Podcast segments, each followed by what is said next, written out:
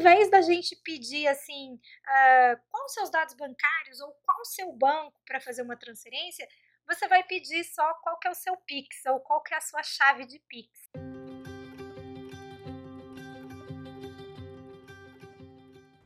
Uma das dúvidas que tem chegado bastante aqui, seja por direct, seja nas conversas informais, é sobre o Pix, que é esse novo método de pagamento do Banco Central. É, esse conteúdo, eu produzi esse conteúdo para a Rádio Justiça, na semana passada, se não estou enganada. É, falei lá com o Sérgio e eu achei que o conteúdo ficou muito bom. E como naquela ocasião a gente não fez live, né? A gente só gravou o áudio, então vou aproveitar aqui o conteúdo, né? As dúvidas principais que a gente tirou aquele dia e transformar, tentar fazer aqui um áudio bem curtinho para você tirar todas as suas dúvidas sobre isso, né? O Pix ele é um serviço de pagamento que foi criado pelo Banco Central e ele vai começar a entrar a vigor a partir do dia 16 de novembro do mês que vem. Até lá, a gente vai poder cadastrar as nossas chaves, que vão ser aí as nossas credenciais para receber é, pagamentos, né? Uh, mas vamos deixa eu voltar um pouquinho, né? O que exatamente vai acontecer, né? A gente vai conseguir efetuar transferências, que hoje em dia são as TEDs e as DOCs, ou até mesmo efetuar pagamentos de boleto de maneira gratuita, e a promessa do Banco Central é que esse processo vai levar apenas 10 segundos. Então, eu acredito que vai revolucionar aí a forma que a gente paga, é, paga as contas e que a gente vai é, os pacotes de serviços de contas essenciais dos bancos, que é uma coisa que educadores financeiros acabam batendo bastante na tecla, né, se vale a pena ter ou não.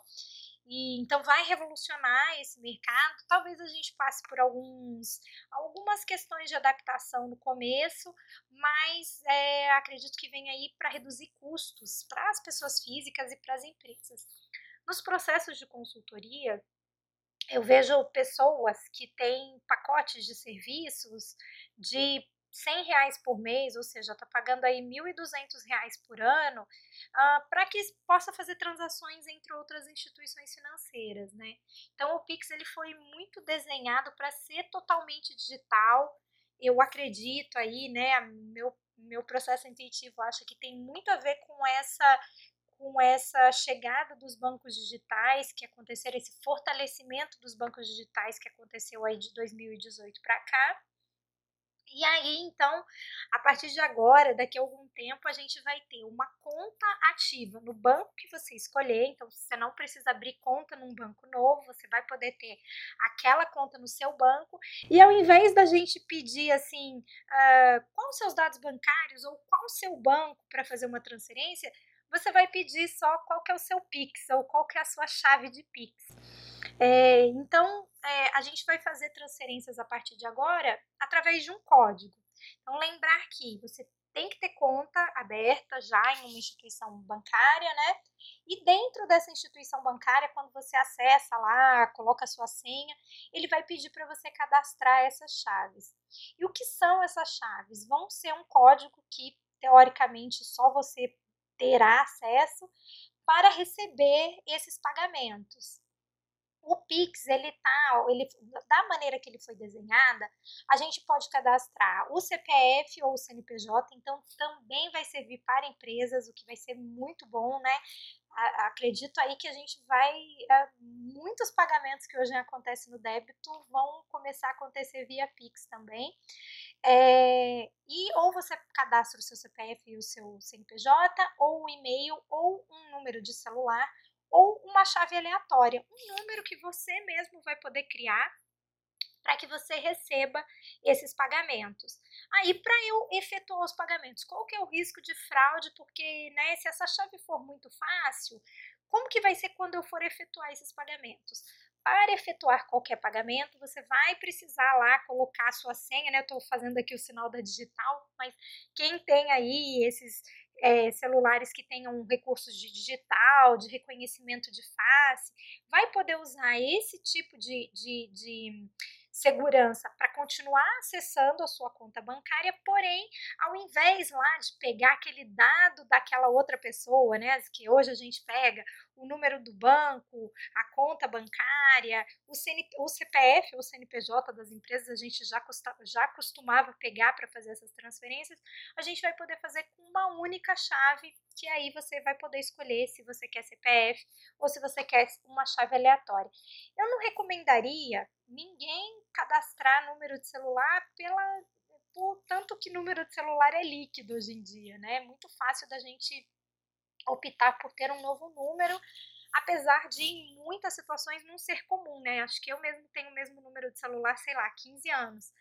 Então, mas eu não, não fiz o meu com o número de celular e também não faria, né? Importante, a mesma chave não pode ser usada em mais de uma instituição bancária Contudo, você pode cadastrar chaves diferentes em todas as instituições que você tiver. Então, sei lá, né, por algum motivo você recebe seu salário numa num determinado banco, mas você faz transações por outro banco.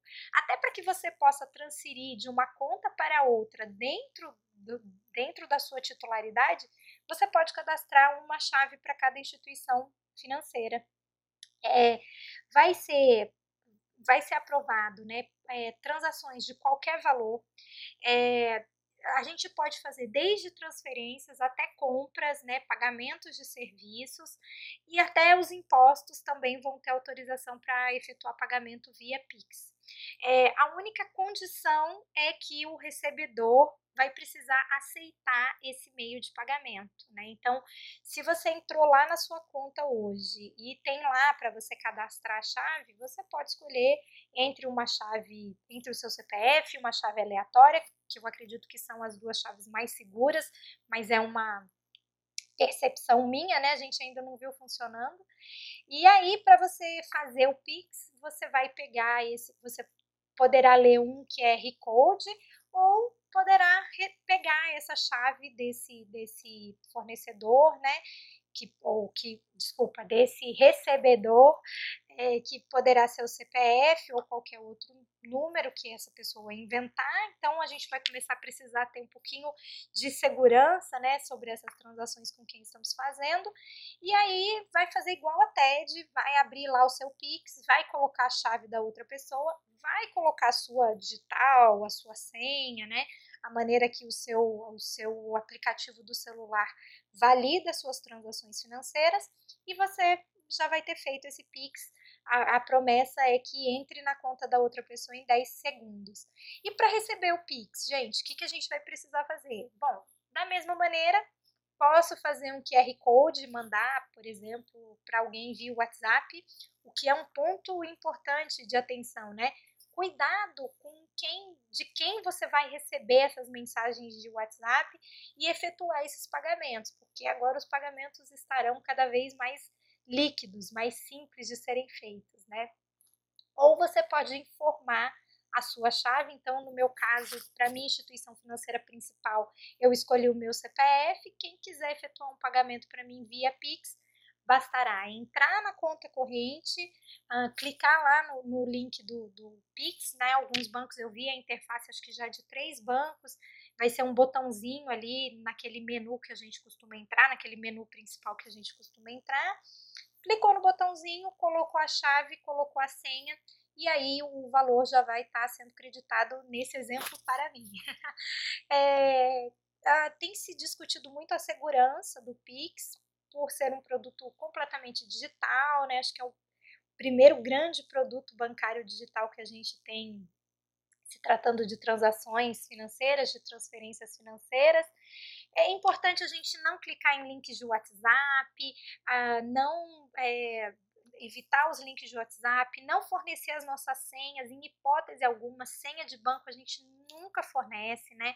Não clicar em e-mails, ah, sei que há um golpe já da internet aí, onde aparece um e-mail da instituição financeira e clique aqui, cadastre, não faça isso, não digite a sua senha em nenhum site que não seja de fato a instituição financeira que você tem essa conta cadastrada, né? Bom ficar atento nessa fase de cadastro também para esses links suspeitos, para você acabar não cadastrando o seu CPF no, na conta corrente de outra pessoa, né?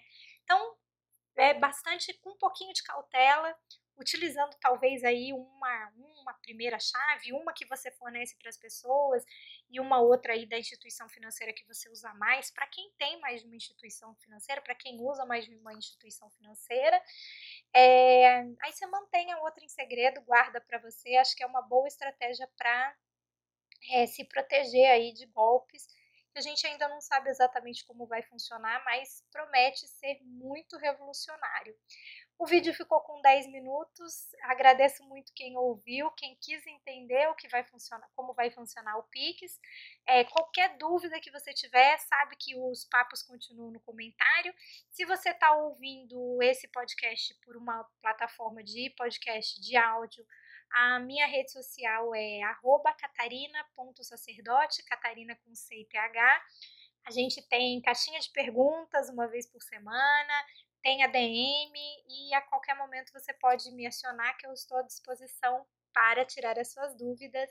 Obrigada, até o próximo vídeo.